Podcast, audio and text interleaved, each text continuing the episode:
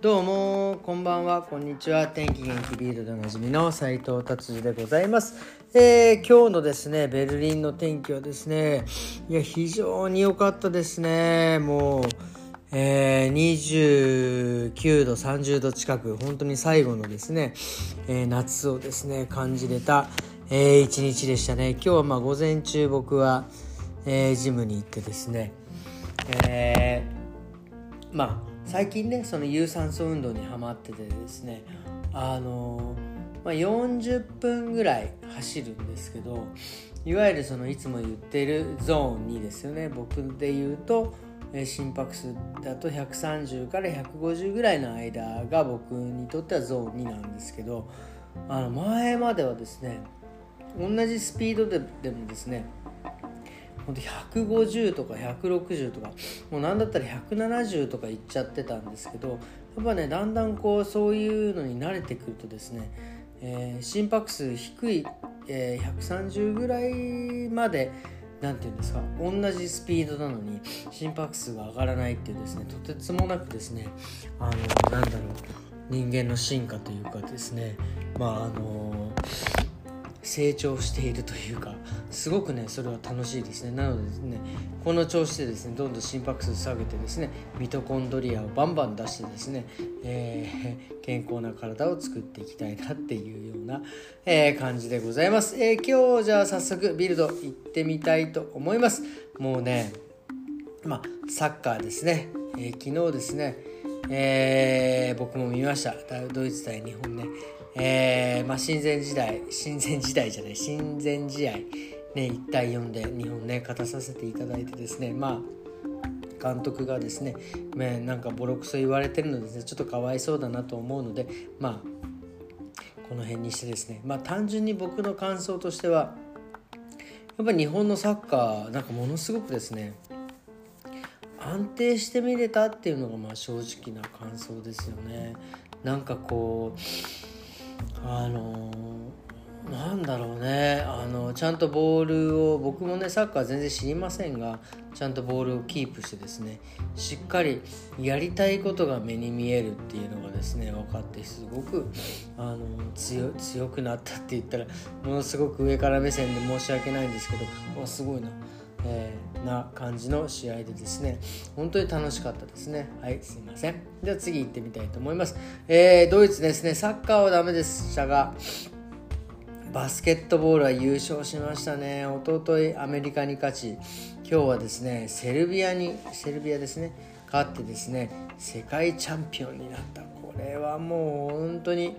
信じられないというか素晴らしいですね。なんかドイツってあんまりそのバスケットボールっていうイメージはなかったんですけど結構ですねやっぱりドイツ人大きいですからねあの NBA に行ってやってたりとかする方たちが結構いてですねもうそのスター選手たちがですねバシバシ活躍して、えー、優勝したっていうこれは本当にあの気持ちがいいですね。やっぱりその何て言うんですかあの優勝ってやっぱ違いますよね。うん、その、うん、何でもやっぱり一番になるっていうのはやっぱそれなりの運と、ね、努力となんかそういったものがですね全部こ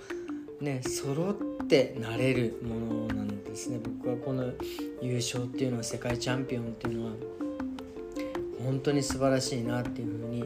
えー、思っております。で世界チャンピオンの続きなんですけど地味にですね、えー、ベルリンの人がですね、えー、世界チャンピオンになってるんでそれは何かというとですね花のワールドカップで優勝してる。ドイツってちなみにですけどすごく生け花的なねその何です花のあの何て言うんですかあの何て言うんだっけ僕もね生け花ちょこっとやってたんですけどこれがすごくねもう世界的に有名なんですよね。でまあお花屋さんってまあね結構ドイツでは有名なんですけどそそれで世界大会があったらしいんですけどそれがですねロンドンで行われてそれでワールドカップで優勝したっていうすごいですよね。本当に。そう僕もですねそのなあのフランクフルト時代にですねちょこっとねお花いわゆるですね、えー、お花をね習ってたんですよ。だから、ね、やっぱ新しい世界見ようと思ってね。やっぱりあのそういうところがねやっぱすごいなと思うのがやっぱドイツに来るとそういった時間も取れるんですよね。だからドイツにフランクフルト時代はですねお花を習ったりとかですね。あとは、えー、お茶なんかですね裏千家のやってみたりとかですね。なかなかやっぱりそういうことにですね時間を費やせるっていうのは非常にですねこのドイツで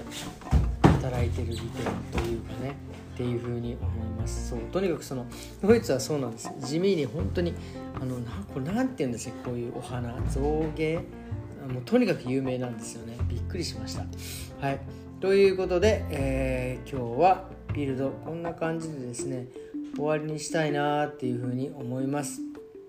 今日はですね僕がですね最近ちょっとハマっているっていうねこのねまあ日曜日なんでねまあちょっとこうゆるい話をねしようと思っております。まあ、ゆるいというかね、まあ、日あのね僕で最近こうお酒を飲みながらねハマってんのがですね、まあ、僕の母方のですね、まあ、僕はですね、えー、おじいちゃん、まあえー、彼のこと父ちゃん父ちゃんってね呼んででおばあちゃんも母ちゃんなんて呼んでてでですねその父ちゃんがですねまあいわゆるこう床屋さんだったんですよね。でそのハサミをですねまあ使っててもうなくなったんですけど使ってたハサミをですねえー、この間前回書いた時去年かな書いた時に母親からですねまあちょっとねハサミをまあもらってですね、まあ、持ってなさいみたいな感じで、ね、持ってですね、まあ、もう今もあるんですけどこの目の前に。これをですねハサミをですねこうやって開閉しながらね酒を飲むっていうのが僕の今ねあの結構ハマってて。でねこれほんと僕もそのハサミ、ね、同じ仕事ですからですけどやっぱねすごく綺麗にメンテナンスされてんですよね。本当にその研ぎとかですねその油の塗り具合、えー、等々ですね本当に上手に、えー、使ってたんだなっていうのをですね思いながらですね、えー、酒を飲んでるということですよね。これなんだろうなそのあの言葉としてね文章で残っているというよりもですねこうやって物で残ってるとかっていうのはですね本当にこのえー、すごい素敵なことだなと思います。そのまあ、あの文章でねもちろん残ってねまあなんか僕のために残したなんちゃらかんちゃらっていうのもそうなんですけどやっぱりその語源化されてない、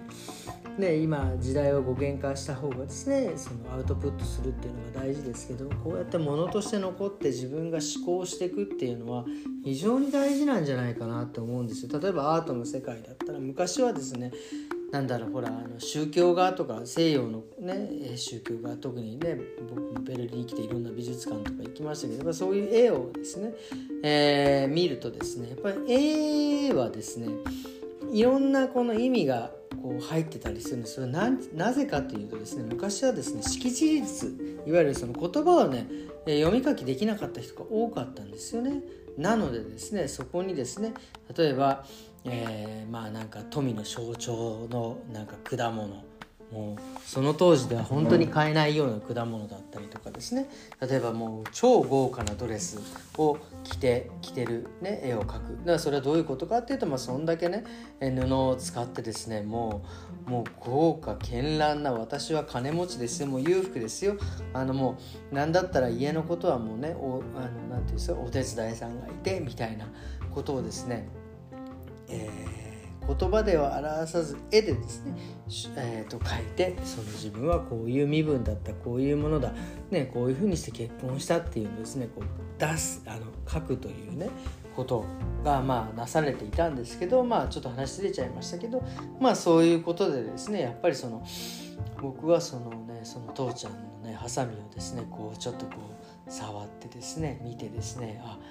こういう感じだったんだなとかですね。あもう本当にこの先がですね まあまあまあこうやっぱ多分ねあの鋼なんでねあの研ぎ研研ね研いでいくとだんだん薄くなっていくんですね。そういうのを見るとですねあここまで大事に使ってたんだなとかですねなんかそういうことがですね分かってくるわけですよね。そういうのをね、えー、ちょっとね感じながら僕はですね、えー、最近お酒を飲むっていうのがちょっと自分のマイブームですよね。まあもちろんそのまあそれでね付随してまあえー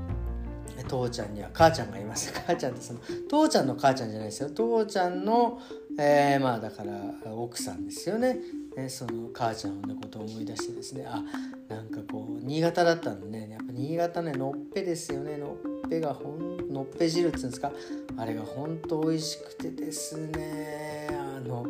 結構ね自分でねこっちでものっぺを、ね、いろいろ再現しようと思ってるんですけどやっぱ難しいですね。いろいろ下茹でしなきゃいけないとかもちろん素材もないしね。まあなんかねそういうのをね思い出してこう寺泊っていうね新潟にね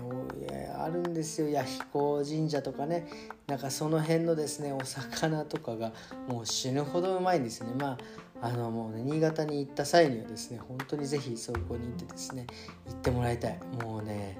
本当に美味しいですから。ね、でそれでまあねあとはまああとは父方の方もですね僕はあの父方の方のですねまあえ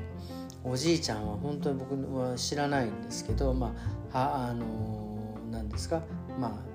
東京のねと、まあえーと、東京のおばあちゃんって言ってたんですけどおばあちゃんはですねあの西麻布におしゃれなとこ住んでますよねおばあちゃん。おばあちゃん西麻布に住んでますってこれどんだけ響きいいのっていう感じですけどね。だから本当西麻布にですね本当。週末になるとですねまあうち両親ともね働いてますから。日曜日ね結構繁忙期忙しいのでねね日曜日はもうなんかおばあちゃんのねその西麻布のおばあちゃん家に行ってですね。もうおしゃれすぎないですかちょっと西麻布で。西麻布の本屋さん行ったりとかして。でなんだったらこうねあの渋谷バスで渋谷まで行けちゃったりとかしてですね。まあなんかいろいろね買ってもらったりとかっていうのをですね。なんかもうほんとねこのハサミ一つでですねこうぶわっと昔のねそういったものをですね思い出してですねちょっとお酒を飲んでおります。まあだからなんだろう。まあもうお盆も過ぎちゃってあれなんですけどねなんかそのお盆の時にこんな話をすればよかったんですけど。まあだから結局この何て言うんですかよく言うじゃないですか。あの、死んで亡くなった方の話をですねもうしなくなるする人がいなくなったら本当の死ってねよく言われますがやっぱりねまあねこうやってお話できるね僕がいるのでですね、まあ、こうやって話してる間はですねまだなんか生き続けてるというようなねまあそれがですねこうなんかなんて言うんですか受け継ぐというようななんかねそんな感じなのかなっていうのをですねまあだんだんこう自分もですね年を重ねて思っているというですねまあちょっとあのノスタルジックな今日ちょっとお話になりましたけどまあね 本当なんでこれお盆の時にしなかったかなってねまあもうちょっともう9月もですねもうあの前半がね終わりかけてるというところでですねお話しさせていただきました。ということでですねすいません。今日は